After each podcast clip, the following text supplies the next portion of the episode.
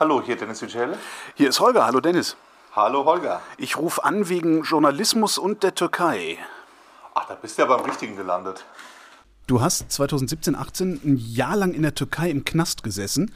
Und ich mag mir ehrlich nicht ausmalen, wie beschissen das gewesen sein muss. Wie, wie geht's dir heute?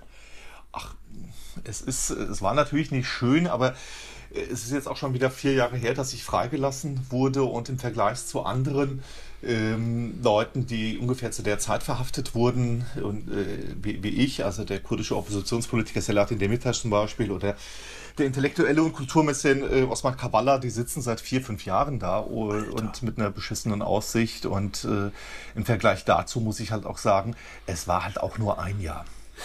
Kann man das so einfach abschütteln? Ich meine, es war ja nicht irgendwie ein Jahr in irgendeinem komfortablen deutschen Knast, sondern es war in der Türkei.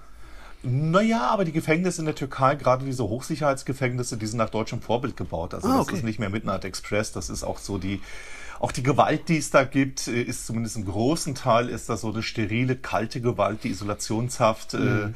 äh, äh, noch diese, dieser kleine Hof, der mit Stacheldraht abgedeckt war. Und ich muss auch sagen, das habe ich dann, als ich für mein Buch, in dem ich meine Geschichte und drumherum äh, erzählt habe, auch ein, das ist auch ein Buch über die jüngere Vergangenheit der Türkei, das ist auch ein Recherchebuch über sozusagen über den Fall Denis Yücel, ähm, auch eine Liebesgeschichte, wie auch immer. Jedenfalls dachte ich ähm, äh, bei der Recherche für, das, für, der, für dieses Buch kann es nicht schaden, in einem Buch, das in Gefängnissen spielt, auch mal ein deutsches Gefängnis oder besser noch mehrere von innen gesehen zu haben. Und ich habe dann ein paar Untersuchungsgefängnisse gesehen in Deutschland oder Gefängnisse, in denen größtenteils Untersuchungshäftlinge äh, sitzen, weil das eher vergleichbar ist. Und ich muss sagen, was die Haftbedingungen anbetrifft, ist die Situation in Deutschland nicht in jedem Fall besser. Der große Unterschied ist natürlich der, das sind zwei Unterschiede. Also äh, in Deutschland äh, wird grundsätzlich nicht so mehr nichts Untersuchungshaft verhängt, wie es in der Türkei der Fall ist. Und wegen politischen Vergehen, wegen Meinungsvergehen landet man in Deutschland auch nicht im Gefängnis. Aber dann die einzelnen, die Haftbedingungen, die konkreten Haftbedingungen, wie ist es mit Besuchsregelungen,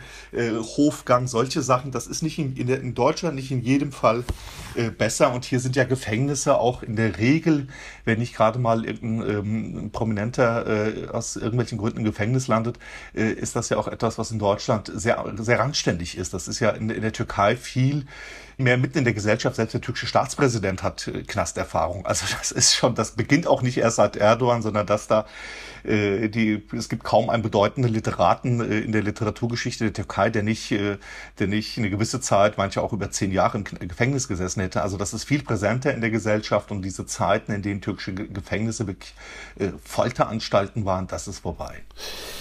Also alles nicht so schlimm, wie man sich das vorstellt, so irgendwie aus Deutschland raus, äh, bis auf die Haftgründe dann letztendlich. Weil äh, eingesperrt hatten sie dich wegen angeblicher Terrorpropaganda. Diese Woche hat dann der Europäische Gerichtshof für Menschenrechte entschieden, das war unrechtmäßig. Von meinem bequemen Sofa aus, so mit einer Tüte Chips in der Hand und so, klingt das, als sei jetzt alles wieder in Ordnung. Ist es das? Nein, natürlich nicht, weil das war jetzt erstmal äh, verfahrensrechtlich gesprochen, war das jetzt keine, das ist ja kein Urteil in der Hauptsache, sondern das ist eine äh, eine Entscheidung über meine Haftbeschwerde. Die hatte ich im April 2017 nach, kurzer, nach äh, relativ kurzer Zeit im Gefängnis abgegeben und dabei auf den inländischen Rechtsweg auch verzichtet, weil wir gesagt haben, der funktioniert, der ist hier außer Kraft gesetzt im Ausnahmezustand. Deswegen wenden wir uns gleich an den Europäischen Gerichtshof für Menschenrechte. Und ich weiß noch, es war auch ein gewisses Risiko, dass wir damals eingegangen sind, äh, meine Anwälte und ich, weil die das auch hätten aus formalen Gründen hätten ablehnen können. Das haben sie aber nicht gemacht und ich weiß noch, wie sehr ich mich gefreut habe im Gefängnis, ähm, dass diese Beschwerde angenommen wurde und der Europäische Gerichtshof für Menschenrechte an meinen Anwalt äh, dann auch schrieb, diese Beschwerde würde äh, vorrangig und so schnell wie möglich behandelt werden. Das war jetzt so schnell wie möglich. Das war jetzt so schnell wie möglich, ja. Wow. Okay. ich bin ja wirklich froh, dass die entschieden haben, das so schnell wie möglich zu behandeln, nicht, nicht, nicht auszumalen, äh, wie das wäre, wenn sie jetzt, wenn, sie mir keine vorrangige äh, Behandlung gewährt hätten. Aber es ist ja heute aber auch nicht mehr, es ist ja nicht mehr ganz so äh, dramatisch, weil ich ja zum Glück nicht mehr im Gefängnis sitze.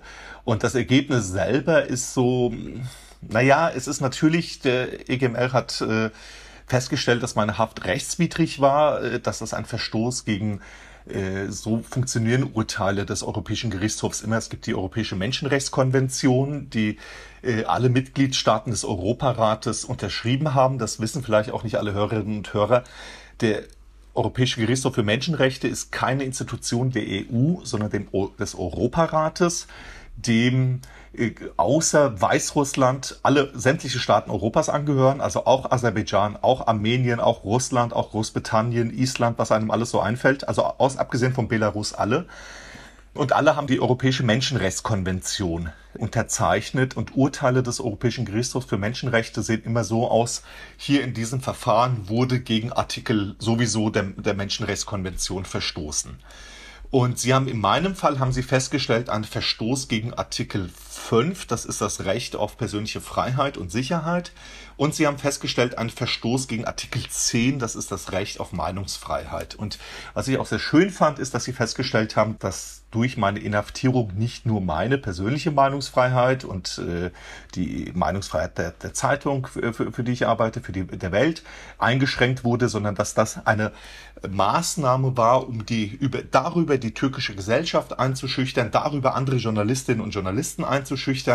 Ähm, soweit ein äh, gutes Urteil, ein richtiges Urteil, aber es ist auch das, was ich erwartet hatte. Also weil ungefähr das hat auch schon das äh, türkische Verfassungsgericht vor zweieinhalb Jahren festgestellt. Darüber hinaus haben wir aber noch auf weitere Verstöße geklagt und das wurde abgewiesen und deswegen bin ich mit diesem Urteil, auch wenn es eigentlich ein klarer Sieg ist, bin ich trotzdem mit diesem Urteil unzufrieden und auch ein bisschen enttäuscht, weil wir haben geklagt äh, auch gegen Verstoß gegen das Folterverbot weil neun Monate Isolationshaft, ich, wir haben das, das war eben vielleicht ein bisschen zu salopp, wie ich auch selber darüber gesprochen habe, neun Monate Isolationshaft sind äh, sind jetzt kein Spaß. Und es gab auch Tage in, im Hochsicherheitsgefängnis Silivri Nummer 9, das war eine befristete Zeit, aber es waren exakt drei Tage, wo ich äh, nach allen Indizien hin auch auf Anordnung von oben oder ziemlich oder sogar, wenn nicht sogar ganz oben, äh, auch äh, psychisch und, und körperlich misshandelt wurde. Deswegen haben wir auch Verstoß gegen das Folterverbot äh, geklagt. Das wurde abgelehnt und es wurde abgelehnt, äh, festzustellen, dass dieses Verfahren gegen mich politisch motiviert war. Moment, und die, die, die haben gesagt, das wäre über deine reine Inhaftierung hinaus, also über, über die reine Anklage gegen dich hinaus, das hätte dem dienen sollen, äh, auch die türkische Gesellschaft einzuschüchtern. Ja, ja. Und trotzdem und trotzdem ist das nicht politisch? Sie, das ist doch. Ja, ja, da, da heißt es, äh, das sei, also da gab es auch Minderheitenvoten von, von einzelnen Richtern. Also haben die abgelehnt, dass, wie gesagt, das ist immer so in so einer, in so einem äh, starren Korsett. Es gibt einen Verstoß gegen Artikel sowieso oder es gibt keinen Verstoß gegen Artikel sowieso. Und dieses politisch motivierte Verfahren, das ist in europäischen Menschenrechtskonvention etwas äh, kryptisch formuliert. Das ist der Artikel 18. Wenn man kein Jurist ist, versteht man, geht das aus dieser Formulierung nicht hervor, dass man, äh, äh so wie aus dem Wortlaut dieses Artikels, aber der verbietet Verfahren, die aus anderen Gründen eingeleitet werden, als in den Gesetzen vorgeschrieben. Und das ist etwas, worüber ich mich wirklich auch gewundert habe, weil äh, ich meine, Tayyip Erdogan hat als, äh, als äh, es gibt keinen kein Journalisten in der Zeit, als ich im Gefängnis äh, saß, gab es keinen einzigen anderen Journalisten von den vielen, die mit mir in Haft waren, teils auch länger gesessen haben, aber es gab keinen einzigen, äh, über den er sich öffentlich ausgelassen hätte. Also keiner der Verhafteten. Es gab keinen, über den er, der als Terrorist und Agent und was weiß ich bezeichnet hätte. Es gibt auch kein, überhaupt keinen, über den, den er jemals gesagt hat, solange ich in diesem Amt bin, kommt der nicht raus.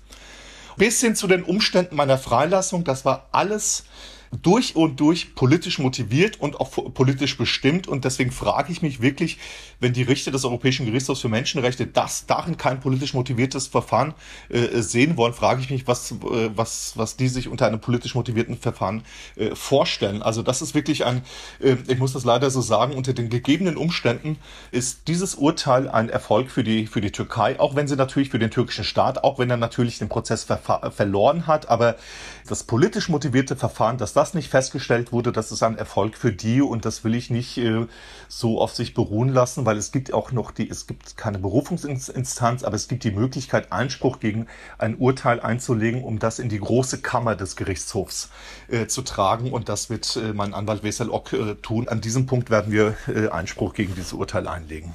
Dass der Erdogan die ganze Zeit auf dir rumgehackt hat, auch öffentlich. Was was stimmt nicht mit dem? Also, weil so wichtig kannst du doch überhaupt nicht sein. Naja, ich habe jetzt diese Geschichte, warum mit Erdogan und wie es dazu kam, das habe ich jetzt wirklich schon oft erzählt. Ja, klar. Ich weiß nicht, ja. äh, vielleicht kann ich das kurz halten. Ich, ich also, dachte jetzt äh, eher, du, du lieferst mir ein Psychogramm von Erdogan oder so. Das ist jetzt schwierig, wenn ich jetzt zugleich über meinen Prozessgegner rede. Ja, so. stimmt, ja. Aber er hat natürlich am Anfang ging es, es war dieses in aller Kürze, es war dieses Referendum, dieses Verfassungsreferendum und er hat darin eine Möglichkeit gesehen, einen Konflikt anzuzetteln, weil er mit Reaktionen aus Deutschland gerechnet hat, weil Angela Merkel für mich noch Fursprache gehalten hatte persönlich da war ich noch gar nicht verhaftet, da war ich in Istanbul untergetaucht. Also er kannte den Fall, hat dann darin eine Möglichkeit gesehen, damit Politik zu machen, ähm, mit möglichen Reaktionen, hat dann tatsächlich, nachdem ich äh, festgenommen wurde und wir als Welt das äh, auf meinen Wunsch hin dann auch veröffentlicht haben, äh, als es schon ein großes Thema war in Deutschland, in den Medien, äh, äh, als die Bundesregierung sich dazu geäußert hat, als sich Polit auch Oppositionspolitiker in der Türkei dazu geäußert haben, von denen kam nichts, kam nichts, kam nichts bis hin zu, vielleicht erinnerst du dich, die, die Debatte um Auftrittsverbote für türkische äh, Politiker. Ja, ja, ja. Ja, das wurde dann, das hatte nicht nur was mit mir zu tun. Also auch, aber nicht nur, aber für die türkische Regierung, für Erdogan war das der Moment, wo sie gesagt haben, ah, das hier haben wir die Reaktion und damit können wir dann Kampagne machen. Und dann fing er nach, exakt am selben Tag, als dieses das erste Auftrittsverbot im schönen Gargenau in Baden verhängt wurde, äh, hat dann Erdogan auch erstmals öffentlich über mich gesprochen. Und das war erstmal Kampagne machen, ja, äh, sozusagen mich verhaften, Reaktion provozieren, um dann mit diesen Reaktionen äh, Wahlkampf zu bestreiten. Ganz einfaches Prinzip. Und danach hat er noch, nach meiner Verhaftung hat er noch, gab noch diese Nummer mit der Familienministerin, die da in Rotterdam auf Abenteuerreise gegangen ist. Und das war dann der zweite Eklat mit dem Ausland. Und damit hat er quasi äh, mit, äh, mit Kampagne gegen Holland und Deutschland hat er dieses Referendum, äh, die Referendumskampagne bestritten, hat die dann auch gewonnen. Und währenddessen hat er dann aber gemerkt, oh, der ist ja für die Deutschen noch wichtiger. Der muss ja für die Deutschen noch wichtiger sein, als ich gedacht habe, ja, die weil die Aufregung in Deutschland so ja. groß war. Ja, und, und, und dann, äh, und dann dachte er sich, weil Gangster ticken halt so, dann dachte er sich, na gut, dann will ich auch was für den haben, dann gebe ich doch nicht, den nicht umsonst her. Der Rest war dann der Versuch, ähm, etwas für mich herauszuholen, eine Gegenleistung. Und das hat dann letztlich auch nicht geklappt. Und am Ende war der so von mir genervt, dass der, dass er mich loswerden wollte. Und hat dann auch im Gespräch mit Gabriel dann gesagt, okay, gut, ich kann es nicht mehr, wir lassen den gehen, ja. Aber äh, du musst mir versprechen, dass er geräuschlos und sofort das Land verlässt. Und Erdogan hat auch danach auch nie wieder über mich geredet. Ich werde auch manchmal gefragt, ob ich heute in die Türkei äh, fahren könnte. Das könnte ich im Prinzip schon, weil es gibt ja gegen mich, es gibt ja trotz des Urteils des Verfassungsgerichts, des türkischen Verfassungsgerichts, das meine Haftstrafe ebenfalls für rechtswidrig befunden hat und ebenfalls Verstoß, als Verstoß gegen meine persönliche Freiheit und gegen die Meinungsfreiheit gewertet hat. Also Klammer auf, äh, auch deswegen bin ich von dem, äh, hat mich das Urteil aus Straßburg nicht umgehauen, weil ich mir schon dachte, na ja, die werden jetzt nicht hinter dem Urteil des türkischen Verfassungsgerichts zurückbleiben können. Und das ist ja auch, auch ne, also das wäre eine echte Überraschung gewesen. Äh, das ist nicht eingetreten. Und die haben nach diesem Urteil, das Urteil ist von 2019, trotzdem wurde ich im ersten Verfahren äh, zu zweieinhalb Jahren Haft verurteilt. Inzwischen ist aus einem Verfahren sind jetzt drei geworden, aber das ist alles noch nicht rechtskräftig. Also selbst wenn ich jetzt in der, rein formal betrachtet, wenn ich in die Türkei fahren würde, dürfte man mich wegen dieses Urteils nicht verhaften, weil das Urteil noch nicht rechtskräftig ist. Formal betrachtet, aber, okay, eben, aber, ja. Aber es ist halt, vielleicht würde auch nichts passieren, aber ich würde halt auch riskieren, dass Erdogan, und so tickt er halt auch, ne, der ist halt auch, das ist, äh, der ist, der hat auch etwas extrem Rachsüchtiges also das macht er hobbymäßig. Also der ist schon ein interessanter Typ. Der ist auch ein Islamist, ja, aber das ist er auch hobbymäßig, ja. Also wenn sozusagen der Machterhalt das gerade zulässt, dann geht er seinen Hobbys nach, dann kann, ist er mal rachsüchtig oder dann ist er Islamist und neuerdings auch Nationalist, aber Vorrang hat immer der eigene Machterhalt. Hinter diesem Machtinstinkt kann, da, kann er alles andere auch äh, hinten anstellen. Also deswegen weiß ich nicht genau, was passieren würde, wenn er, vielleicht würde auch gar nichts passieren, aber ich würde halt auch riskieren, dass er das als persönlichen Affront auch sieht, weil er äh, er stand auch vor seinen eigenen Anhängern ein bisschen doof da, weil er halt öffentlich gesagt hat, solange er im Amt ist, komme ich nicht raus. Ja? Und deswegen würde ich es riskieren, dass er das als Affront äh, sieht, meine Einreise, dann würde man mich verhaften und der Rest ist in der Türkei, wenn du jemandem was andrehen willst, das ist wirklich, äh, das, darin haben die türkischen Staatsanwälte wirklich große Übung. Dann würden sie halt gucken, was ich zuletzt äh, in der Welt irgendwie über die Türkei geschrieben habe oder über Erdogan oder mal auf Twitter geschrieben habe und würden mir dann flugs das nächste Verfahren andrehen und äh, das könnte, das könnte passieren und ich weiß nicht, ob das passiert, aber riskieren will ich das lieber nicht, zumal mir alle, wirklich meine Freunde, meine Anwälte, meine Frau, meine Kollegen, alle, alle, alle und selbst eigentlich verklausuliert auch die türkische, die Bundesregierung und verklausuliert auch die türkische Regierung sagen, bleibt mal lieber fort. Ja. Was, was, was, was stimmt eigentlich mit Erdogan? Also der Mann war doch mal auf einem ganz vernünftigen Weg. Die Türken sind eigentlich auch ganz coole Leute. Äh, was, was ist mit dem Land passiert, dass die Freiheit da so vor die Hunde gegangen ist? Große Frage für so für, für so einen kleinen Podcast. Für so einen kleinen kurzen, für so einen kurzen Podcast hätte ich jetzt ich gesagt. Zeit, Freundchen. Na, ich glaube, es ist äh, vielleicht in aller Kürze ist es die Vergiftung der, äh, durch die Macht. Der ist einfach zu lange dran. Und äh, in einem Land, in dem die demokratischen Institutionen ohnehin, es gab irgendwie in der Nachkriegsgeschichte, also nach 45 gab es drei Machtengreifungen des Militärs und eine, mhm. eine halbe, also so die, die demokratischen Institutionen sind ohnehin ein bisschen wackelig. Und Korruption gab es auch nicht erst seit Erdogan und Machtmissbrauch auch nicht, aber es gibt halt auch schon lange, es gab schon sehr lange niemanden, der sich so lange an der Macht gehalten hätte. Und was dann auch noch passiert ist, ist, dass sozusagen, dass Erdogan das Schlechte von beiden Seiten sozusagen diese, diese Verachtung gegenüber der, äh, äh, der Demokratie und also wie im, der pluralistischen äh, Demokratie, so wie wir sie verstehen, was der politische Islam auch in der Türkei schon jeher hatte, ist eine Symbiose eingegangen mit diesem nationalistischen, autoritären äh, Staatsverständnis, was in der Türkei schon seit der Gründung der Republik äh, oder eigentlich auch schon das, äh, noch, noch älter ist. Und das ist so das Schlechte von beiden Seiten. Also und Erdogan war ja eigentlich auch mal angetreten gegen, auch gegen dieses, gegen dieses autoritäre Staatsverständnis und den, das war ja auch kein Nationalist eigentlich ähm, weil sein Background war halt der Islam und nicht das Nationale. Und äh, politisch-ideologisch ist da so eine ganz äh, schlimme Symbiose äh, passiert. Und äh, persönlich, glaube ich, ist es einfach die Vergiftung durch, durch Macht. Und er weiß natürlich auch, wenn er die Macht verlöre, dann erwartet ihn kein ruhiger Lebensabend irgendwo ähm, an der Mittelmeerküste, sondern dann erwartet ihn der Hochsicherheitsgefängnis ihn und seine ganze, äh, seine, seine ganze Bagage, seine Familie, erwartet der Prozess wegen Korruption, wegen Amtsmissbrauch, wegen vielen, vielen Sachen. Äh, und deswegen kann er die Macht gar nicht verlieren. Deswegen hat er auch was Getriebenes. Deswegen ist er, der ist ja auch ein unglaublicher Arbeiter, ja. Also wenn du dir anguckst, wie viele, auch selbst wenn er alle mit staatlichen Mitteln und hat eine Flugzeugflotte, die glaube ich größer ist als irgendwie, der, der, der, der hat mehr Privatflug, also mehr Flugzeuge als, als türkischer Staatspräsident, als irgendwie, ich weiß nicht, ob die EU-Staatspräsidenten zusammen auf, auf so viele äh, Flugzeuge kommen. Aber äh, die ganzen Mittel einsetzen zu können, ist das eine, aber trotzdem, das ist ja auch was Anstrengendes, ja.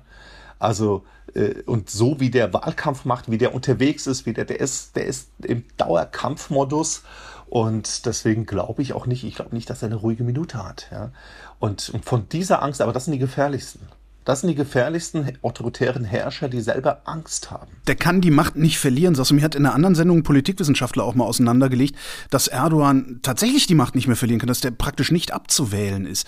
Wie, wie soll denn das alles noch weitergehen? Der ist ja auch noch jung, der Mann. Naja, so jung ist er nicht mehr, aber. Na, jung, also zehn Jahre hält er locker durch. Ob in dem Tempo, weiß ich nicht. Okay. Also, ähm, naja, aber das stimmt nicht. Er kann natürlich, kann er die kann er die Macht verlieren. Aber ich glaube, weißt du, was, was auch ein Problem ist in der Türkei? Diese Fixierung auf Erdogan ist echt auch ein äh, Problem, weil ich habe vorhin davon gesprochen, dass viele Traditionen, auch autoritäre Traditionen, äh, Verhaftung von Intellektuellen und äh, Oppositionellen und so weiter, das beginn, beginnt in der Türkei natürlich nicht mit Erdogan. Also eigentlich ist das eher in der Geschichte der türkischen Republik, abgesehen von Phasen, von eher liberaleren oder eher freiheitlichen Phasen, zu denen auch die ersten Jahre Erdogans gehören. Äh, das ist aber in der gesamten äh, Geschichte der, der türkischen Republik sind das eher immer so Ausnahmephasen gewesen. Aber es ist andererseits auch nicht so, dass sich die Erdogan-Herrschaft jetzt einfach einreihen würde in eine Tradition von, naja, defizitäre Demokratie oder so, sondern äh, unter Erdogan wurden wirklich auch die Institutionen in einer Weise geschleift, wie es nie zuvor selbst bei den Machtergreifungen des Militärs nicht passiert ist. Also die türkische Justiz geht heute, ist derart von politischen Vorgaben abhängig. Selbst die von der Junta eingesetzten Militärrichter, die dann über Zivilisten geurteilt haben, ja, die, die in der Militärhierarchie unter den Generälen standen, selbst die haben immer wieder Urteile getroffen zugunsten von Angeklagten, ja, gegen die Generäle. Also in den, in den, in den 80er Jahren des Putsches gab es in der Türkei eine systematische Folter, auch deshalb, weil die Militärstaatsanwälte Geständnisse wollten. Beweise wollten. Heute wird nicht mehr systematisch gefoltert, aber man verzichtet heute auch auf Beweise. So. Und äh, also die Institution Justiz, und das kann man auch für andere, für die Diplomatie, für die Universität. Nach dem Militärputsch 1980 wurden aus politischen Gründen ungefähr 500 Prof Universitätsprofessoren entlassen. In den letzten fünf Jahren waren es weit über 5000. Und es gibt haufenweise Menschen, gerade junge Leute, gut ausgebildete Leute, die jetzt nicht unbedingt selber politisch verfolgt werden, aber die sagen, die haben keinen Bock mehr. Die haben keinen Bock, in so einem Land zu leben, in dem ihre persönliche Freiheit ständig drangsaliert wird, in das wirtschaftlich bergab geht, weil der Staatspräsident jetzt sich auch inzwischen zum Chefökonom erklärt hat und Thesen über den Zusammenhang von, von, von, von Zinsen und Inflation, auf die äh, aufstellt, was kein Ökonom der Welt irgendwie, wo sie alle nur die Haare raufen, aber er ist halt in Charge, das zu tun, also macht er das. Und es gibt viele, viele Leute, seit Jahren gibt es eine große Abwanderung von Menschen. Und das sind halt nicht unbedingt die, die sich in ein Schlauchboot setzen und fliehen, und, sondern einfach, weil sie die Kontakte haben nach Europa oder nach, in die USA, äh, gut ausgebildet sind, Fremdsprachen könnten, die einfach verschwinden. Und das wirklich massenweise. Kurz, das ist die Zerstörung der türkischen Gesellschaft. Das ist viel schlimmer als allein nur diese Figur Erdogan. Und ich meine, kein Diktator lebt, lebt ewig. Das hätten sie zwar gerne, aber ich, ich, ich glaube, das ist nicht der Punkt. Der Punkt ist, selbst nach Erdogan wird die Türkei, das wird mindestens eine Generation, wenn nicht, wenn nicht länger dauern, um diesen Scherbenhaufen zu beseitigen. Weil die Institutionen wirklich kaputt gemacht sind und Leute, die man brauchen würde, für einen Neuaufbau brauchen würde, halt auch zu scharenweise das Land verlassen, weil sie sagen, ich habe nur ein Leben. Guck mal auf die Pressefreiheit. Ähm, in der Rangliste von Reporter ohne Grenzen liegt die Türkei auf Platz 153 von 180, was ja sehr schön abstrakt ist. Was bedeutet das eigentlich konkret für Journalistinnen und Journalisten in der Türkei? Naja, ich, es ist halt schwierig bin ja nicht der Einzige, der rausgekommen ist. Also inzwischen sind das, derzeit sind es weniger, deutlich weniger äh, Journalisten im, im, im, Knast als zu, zu der Zeit, als ich saß. Also auch zum Teil auch einfach deshalb, weil die Leute ihre Haftstrafen abgesessen haben. Äh, und es gibt heute auch weniger Medienhäuser, die man schleifen muss, aber es passiert auch die Drohung. Es gibt gegen viele Kollegen, die teilweise, die teils auch im, gesessen im Knast gesessen haben, irgendwann rauskamen, laufen die Verfahren fort. Also da sind einfach, die sind dann in der zweiten Instanz schon verurteilt, aber äh, müssen noch nicht ihre Haft, Resthaftstrafe antreten, weil sie auf, die, auf ein Urteil der dritten Instanz warten, was ja bei mir auch theoretisch dann auch erst auch danach erst rechtskräftig wäre.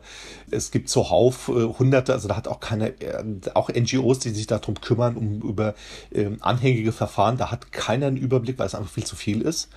Und die Presse, die freie äh, Medien ist halt, die sind halt so weit drangsaliert und die Gesellschaft so weit auch schon eingeschüchtert, dass es heute auch nicht mehr notwendig erscheint, prominente Journalisten zu verhaften, um darüber den Rest der Gesellschaft einzuschüchtern, weil das hat schon funktioniert und die vielleicht haben sie auch gemerkt, das bringt irgendwie schlechte Presse.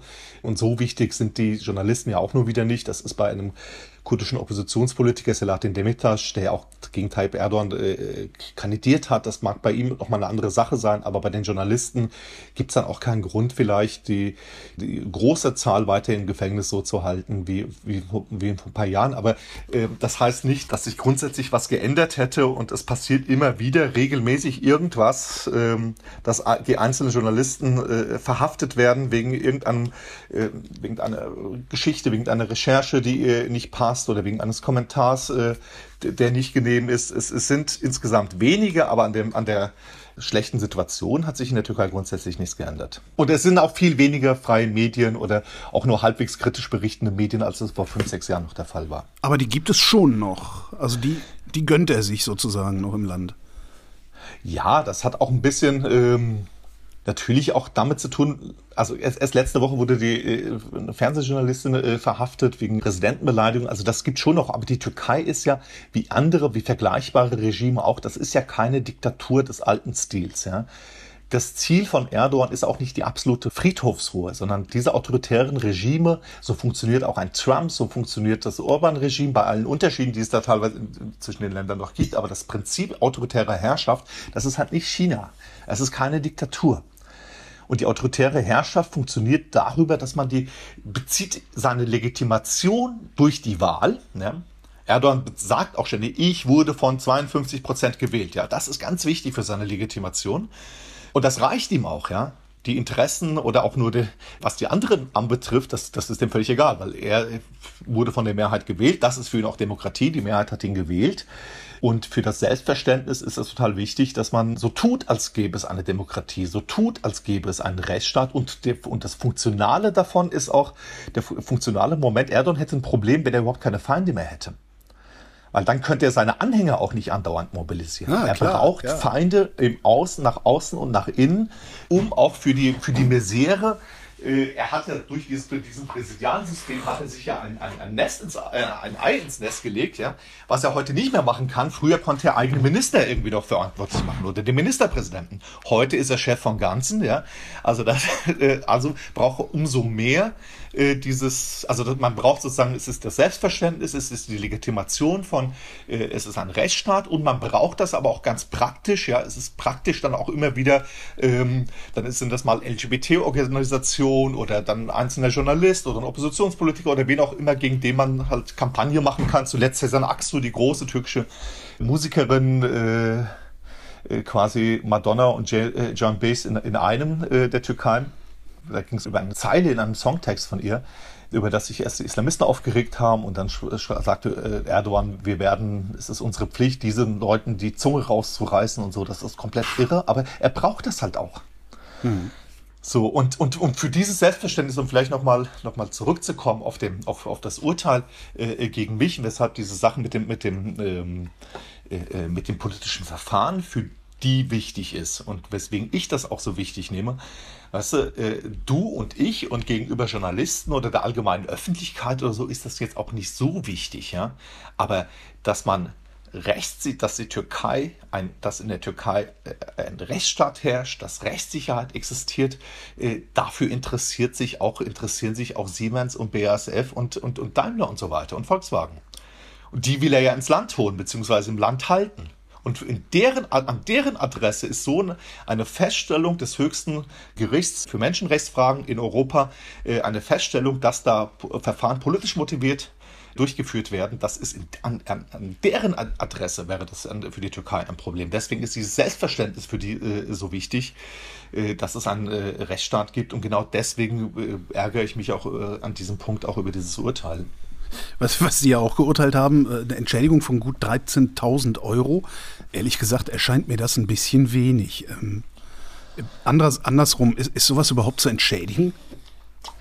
Also ist ein bisschen schwierig. Also die haben ja, das finde ich ganz interessant, die haben ja, ähm, ich habe vorhin schon mal gesagt, dass das äh, türkische Verfassungsgericht ja auch schon festgestellt hat, meine Haft für rechtswidrig befunden hat. Die haben ja auch eine Entschädigung zugesprochen da, also äh, türkische Lira, aber das war umgerechnet zum damaligen Wert umgerechnet ungefähr 3.800 Euro und ein paar hundert Euro äh, äh, Anwalts- und Verfahrenskosten. Und der Europäische Gerichtshof für Menschenrechte hat jetzt gesagt, 3.800 Euro äh, Schadensersatz ist zu wenig. Wir geben den jetzt mal 12.300. Mhm. Und das ist so ungefähr ein, Tausender für, für einen Monat. Ich weiß es nicht, das kann irgendwie das würde ich jetzt sagen, wissen Sie, die Hörerinnen und Hörer vielleicht auch, könnten es vielleicht auch für sich selber beantworten. Ist das angemessen? Ja? Was ich nur mit Sicherheit sagen kann, 1000 Euro Anwalts- und Verfahrenskosten, das ist ein Witz. Ja.